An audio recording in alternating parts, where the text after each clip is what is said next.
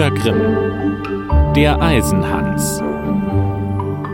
Es war einmal ein König, der hatte einen großen Wald bei seinem Schloss. Darin lief Wild aller Art herum. Eines Tages schickt er einen Jäger hinaus, der sollte ein Reh schießen, aber er kam nicht wieder. Vielleicht ist ihm ein Unglück zugestoßen, sagte der König und schickte am nächsten Tag zwei andere Jäger hinaus. Die sollten ihn aufsuchen, aber auch sie blieben weg.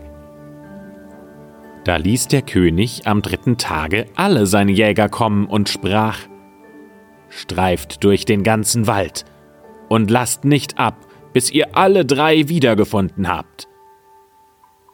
Aber auch von diesen kam keiner wieder nach Hause. Und auch von der Meute Hunde, die sie mitgenommen hatten, ließ sich keiner wieder sehen.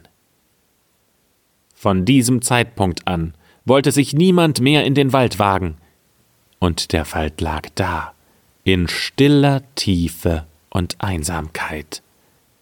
Und man sah nur hin und wieder einen Adler oder einen Habicht darüber hinwegfliegen. Es dauerte viele Jahre. Da meldete sich ein fremder Jäger beim König, suchte eine Versorgung und bot an, in den gefährlichen Wald zu gehen. Der König aber wollte seine Einwilligung nicht geben und sprach Es ist nicht geheuer darin. Ich fürchte, es geht dir nicht besser als den andern, und du kommst nicht wieder heraus. Der Jäger antwortete Herr, ich will's auf meine eigene Gefahr wagen. Von Furcht weiß ich nichts. Der Jäger begab sich also mit seinem Hund in den Wald. Es dauerte nicht lange, so geriet der Hund einem Wild auf die Fährte und wollte ihm hinterher. Aber kaum war er ein paar Schritte gelaufen, so stand er vor einem tiefen Sumpf, konnte nicht weiter, und ein nackter Arm streckte sich aus dem Wasser, packte ihn und zog den Hund hinab. Als der Jäger das sah, ging er zurück und holte drei Männer, die mussten mit Eimern kommen und das Wasser ausschöpfen. Als sie auf den Grund sehen konnten, so lag da ein wilder Mann, der braun am Leib war, wie rostiges Eisen, und dem die Haare bis über das Gesicht zu den Knien hinabhingen. Sie banden ihn mit Stricken fest und führten ihn in das Schloss. Dort gab es große Verwunderung über den wilden Mann. Der König aber ließ ihn in einen eisernen Käfig auf seinen Hof setzen und verbot bei Lebensstrafe die Tür des Käfigs zu öffnen, und die Königin musste den Schlüssel selbst in ihre Verwahrung nehmen. Von nun an allerdings konnte ein jeder wieder mit Sicherheit in den Wald gehen. Der König hatte einen Sohn, der war acht Jahre alt. Der spielte eines Tages auf dem Hof. Und bei dem Ballspiel fiel ihm sein goldener Ball in den Käfig. Der Knabe lief hin und sprach Gib mir meinen Ball heraus. Nicht er, antwortete der Mann, als dass du mir die Türe aufgemacht hast. Nein, sagte der Knabe, das tue ich nicht, das hat der König verboten, und lief fort. Am nächsten Tag kam er wieder und forderte erneut seinen Ball. Der wilde Mann sagte Öffne meine Türe. Aber der Knabe wollte nicht. Am dritten Tag, da war der König auf Jagd geritten. Da kam der Knabe nochmals und sagte Wenn ich auch wollte, ich kann die Türe nicht öffnen, ich habe den Schlüssel nicht. Da sprach der wilde Mann Er liegt unter dem Kopfkissen deiner Mutter, da kannst du ihn holen. Der Knabe, der seinen Ball wiederhaben wollte, schlug alle Bedenken in den Wind und holte den Schlüssel. Die Tür ging schwer auf, und der Knabe klemmte sich den Finger. Als sie offen war, trat der wilde Mann heraus, gab ihm den goldenen Ball und eilte hinweg. Der Knabe bekam Angst, er schrie und rief ihm nach Ach, wilder Mann, geh nicht fort, sonst bekomme ich Schläge. Der wilde Mann kehrte um, hob ihn auf, setzte ihn auf seinen Nacken und ging mit schnellen Schritten in den Wald hinein.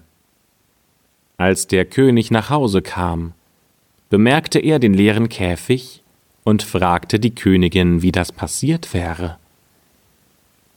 Die wusste nichts davon. Sie suchte den Schlüssel aber er war weg.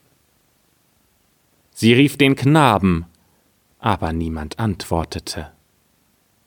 Der König schickte Leute aus, die ihn auf dem Feld suchen sollten, aber sie fanden ihn nicht.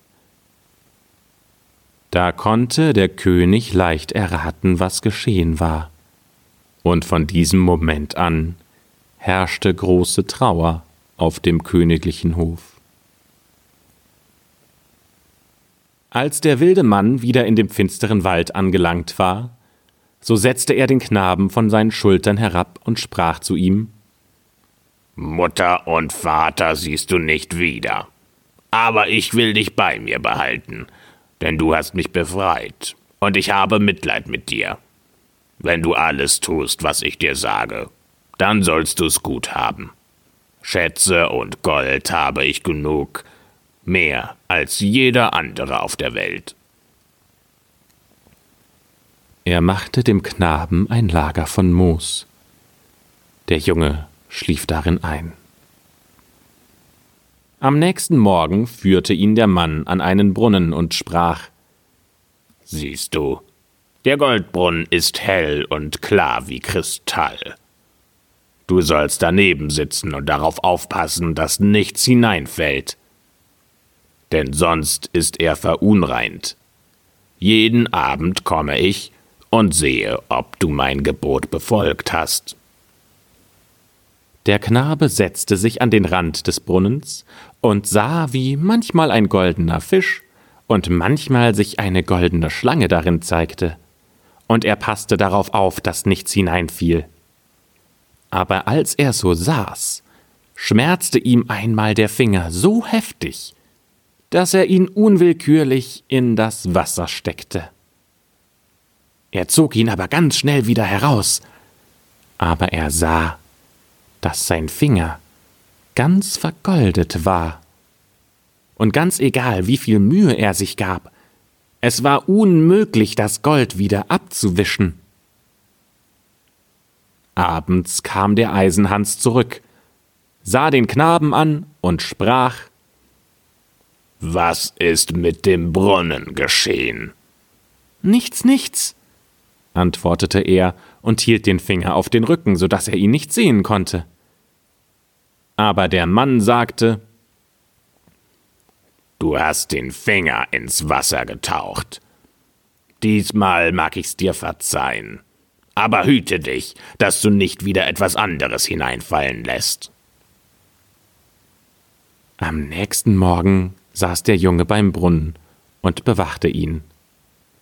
Der Finger tat ihm wieder weh, und er fuhr sich damit über seinen Kopf, und unglücklicherweise fiel deswegen ein Haar herab in den Brunnen. Er nahm es ganz schnell wieder heraus, aber auch das Haar war schon vergoldet. Der Eisenhans kam und wusste schon, was geschehen war. Du hast ein Haar in den Brunnen fallen lassen, sagte er. Einmal will ich's dir noch verzeihen, aber wenn es zum dritten Mal geschieht, so ist der Brunnen entehrt und du kannst nicht länger bei mir bleiben. Am dritten Tag saß der Knabe am Brunnen und bewegte den Finger kein bisschen, auch wenn er ihm noch so weh tat. Aber ihm wurde langweilig, und er betrachtete sein Angesicht, das auf dem Wasserspiegel stand. und als er sich dabei immer mehr beugte und sich selbst in die Augen sehen wollte, so fielen ihm seine langen Haare von den Schultern und landeten im Wasser. Er richtete sich ganz schnell in die Höhe, aber das ganze Haupthaar war schon vergoldet, und es glänzte wie die Sonne. Ihr könnt euch denken, wie der arme Knabe erschrak. Er nahm sein Taschentuch und band es sich um den Kopf, damit es der Mann nicht sehen konnte. Aber als er kam, wusste er schon alles und sprach Binde das Tuch auf. Da quollen die goldenen Haare hervor, und der Knabe mochte sich entschuldigen, wie er wollte. Es half nichts. Du hast die Probe nicht bestanden und kannst nicht länger hierbleiben. Geh hinaus in die Welt, da wirst du erfahren, wie es sich anfühlt, arm zu sein. Aber weil du kein böses Herz hast und ich es gut mit dir meine, so will ich dir eins erlauben. Wenn du in Not gerätst, so geh zu dem Wald und rufe Eisen, Hans. Dann will ich kommen und dir helfen. Meine Macht ist groß, größer als du denkst. Und Gold und Silber, das habe ich im Überfluss. Da verließ der Königssohn den Wald und ging über gebahnte und ungebahnte Wege immer zu, bis er zuletzt in eine große Stadt kam. Er suchte nach Arbeit, aber er konnte keine finden, und er hatte auch nichts erlernt, womit er jemandem helfen könnte. Endlich ging er in das Schloss und fragte, ob die Leute ihn dort behalten wollten. Die Hofleute wussten nicht, wozu sie ihn brauchen sollten, aber sie mochten ihn, und sie boten ihm an, dass er bleiben dürfe. Deswegen nahm ihn der Koch in Dienste, und er sagte, er könnte Holz und Wasser tragen und die Asche zusammenkehren. Einmal, als gerade niemand anderes zur Hand war, da befahl ihm der Koch, die Speisen zur königlichen Tafel zu tragen. Aber da der Junge seine goldenen Haare nicht zeigen wollte, so behielt er sein Hütchen auf. Dem König war so etwas noch nicht vorgekommen, und er sprach Wenn du zur königlichen Tafel kommst, dann musst du deinen Hut abziehen.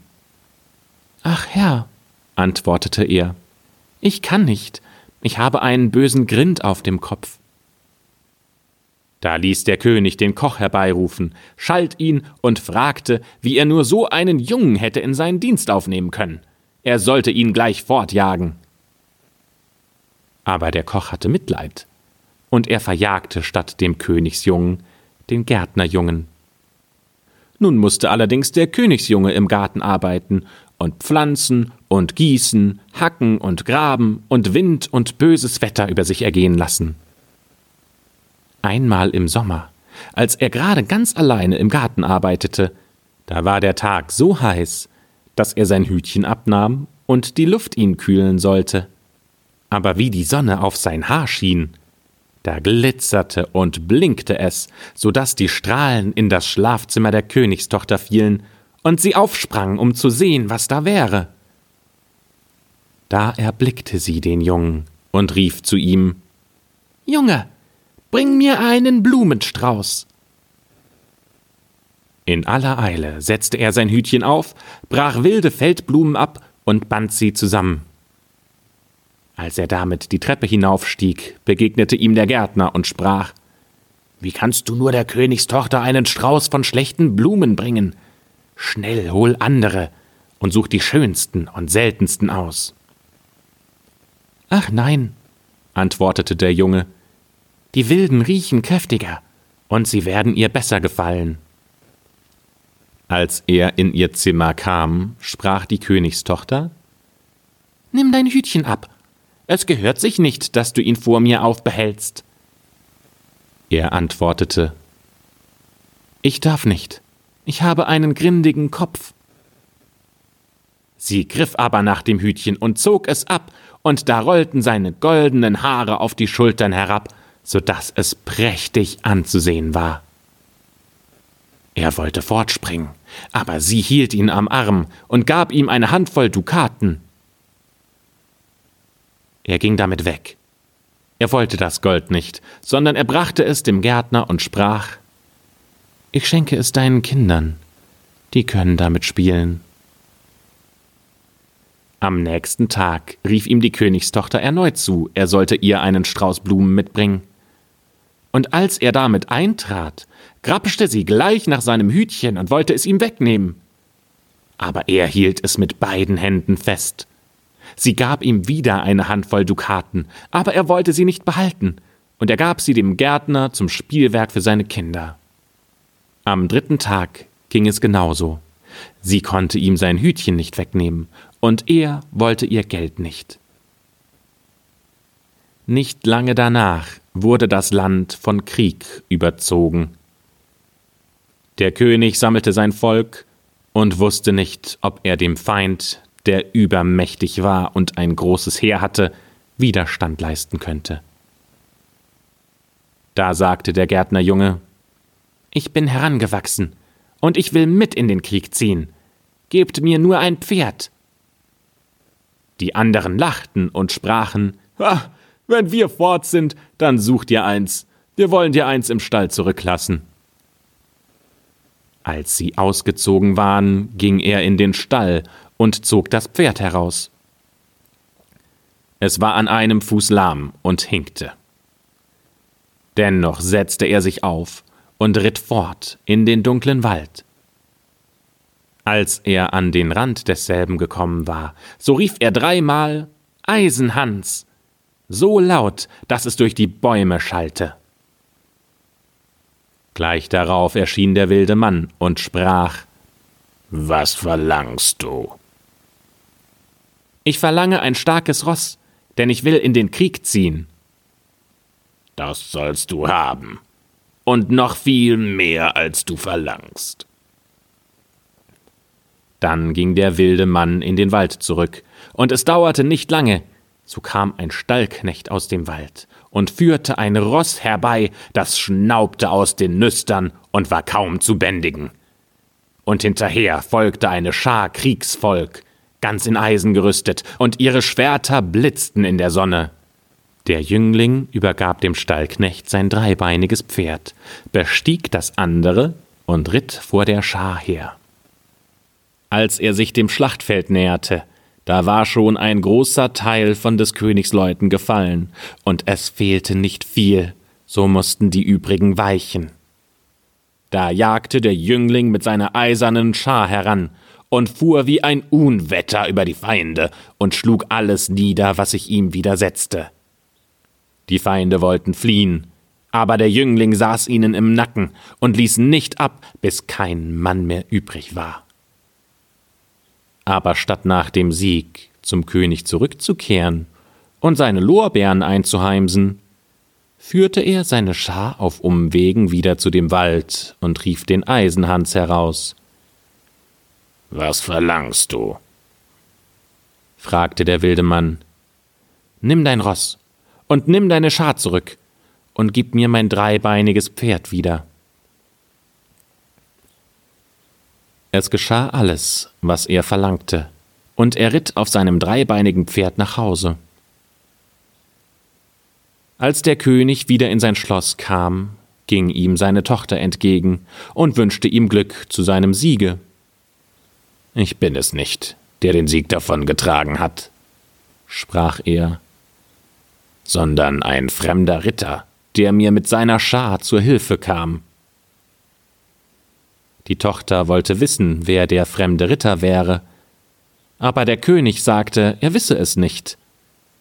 Er hat die Feinde verfolgt, und ich habe ihn nicht wiedergesehen. Die Königstochter erkundigte sich bei dem Gärtner nach dem Jungen. Der lachte und sprach Eben ist er auf seinem dreibeinigen Pferde heimgekommen, und die anderen haben gespottet und gerufen Seht, da kommt unser Hinkefuß wieder an. Und sie fragten auch, hinter welcher Hecke hast du derweil gelegen und geschlafen? Er sprach aber, ich habe das Beste getan, und ohne mich wäre es schlecht ausgegangen. Ha, da haben wir ihn noch mehr ausgelacht. Der König sprach zu seiner Tochter Ich will ein großes Fest austragen lassen. Das soll drei Tage dauern. Und du sollst einen goldenen Apfel werfen. Vielleicht kommt ja der Unbekannte herbei. Als das Fest angekündigt war, ging der Jüngling hinaus zum Wald und rief den Eisenhans. Was verlangst du? Fragte er. Dass ich den goldenen Apfel der Königstochter fange. Es ist so, als hättest du ihn schon gefangen, sagte Eisenhans. Du sollst auch eine rote Rüstung dazu haben und auf einem stolzen Fuchs reiten. Als der Tag kam, sprengte der Jüngling heran, stellte sich unter die Ritter und wurde von niemandem erkannt. Die Königstochter trat hervor und warf den Rittern einen goldenen Apfel zu aber niemand anderes fing ihn als der Jüngling alleine. Aber sobald er ihn gefangen hatte, jagte er davon. Am zweiten Tag hatte ihn Eisenhans als weißen Ritter ausgerüstet und ihm einen Schimmel gegeben. Erneut fing er den Apfel, aber er blieb keinen Augenblick, sondern er jagte damit fort. Der König wurde böse und sprach Das ist nicht erlaubt. Er muss vor mir erscheinen und mir seinen Namen nennen. Er gab den Befehl, wenn der Ritter, der den Apfel gefangen habe, sich wieder davon machte, so sollte man ihm nachsetzen, und wenn er nicht freiwillig zurückkehrte, dann darf man auf ihn hauen und ihn stechen. Am dritten Tag erhielt der Jüngling vom Eisenhans eine schwarze Rüstung und einen Rappen. Und auch dieses Mal fing er wieder den Apfel. Aber als er damit fortjagte, verfolgten ihn die Leute des Königs, und einer kam ihm so nah, dass er ihm mit der Spitze des Schwertes ins Bein stechen konnte. Der Jüngling entkam jedoch, aber sein Pferd sprang so gewaltig, dass der Helm ihm vom Kopf fiel, und jeder konnte sehen, dass er goldene Haare hatte. Sie ritten zurück und meldeten alles dem König. Am nächsten Tag fragte die Königstochter den Gärtner nach seinem Jungen. Er arbeitet im Garten, der wunderliche Kauz, er ist auch gestern bei dem Fest gewesen und gestern Abend erst wiedergekommen. Er hat auch meinen Kindern drei goldene Äpfel gezeigt, die er gewonnen hat. Der König ließ den Jungen vor sich bringen, und er erschien und hatte wieder sein Hütchen auf dem Kopf. Aber die Königstochter ging auf ihn zu und nahm es ihm ab und da fielen seine goldenen Haare über die Schultern, und es war so schön, dass alle erstaunten. Bist du der Ritter gewesen, der jeden Tag zum Fest gekommen ist, immer in einer anderen Farbe, und der die drei goldenen Äpfel gefangen hat? fragte der König. Ja, antwortete er, und hier sind die Äpfel, holte sie aus seiner Tasche und reichte sie dem König. Wenn ihr noch mehr Beweise verlangt, so könnt ihr die Wunde sehen, die mir eure Leute geschlagen haben, als sie mich verfolgten. Und ich bin auch der Ritter, der euch zum Sieg über die Feinde verholfen hat. Wenn du solche Taten vollbringst, dann bist du kein Gärtnerjunge. Sag mir, wer ist dein Vater? Mein Vater ist ein mächtiger König, und ich habe mehr Gold, als ich nur verlange. Ich sehe wohl, sprach der König, ich bin dir zu Dank schuldig. Kann ich dir einen Gefallen tun? Ja, antwortete der Junge, das könnt ihr wohl. Gebt mir eure Tochter zur Frau. Die Königstochter lachte und sprach Ach, das macht mir keine Umstände. Ich habe schon an seinen goldenen Haaren gesehen, dass er kein Gärtnerjunge ist. Ging zu ihm hin und küsste ihn. Zu der Vermählung kam sein Vater und seine Mutter. Und sie waren in großer Freude, denn sie hatten schon alle Hoffnung aufgegeben, ihren lieben Sohn wieder leben zu sehen. Und als sie an der Hochzeitstafel saßen, da schwieg auf einmal die Musik.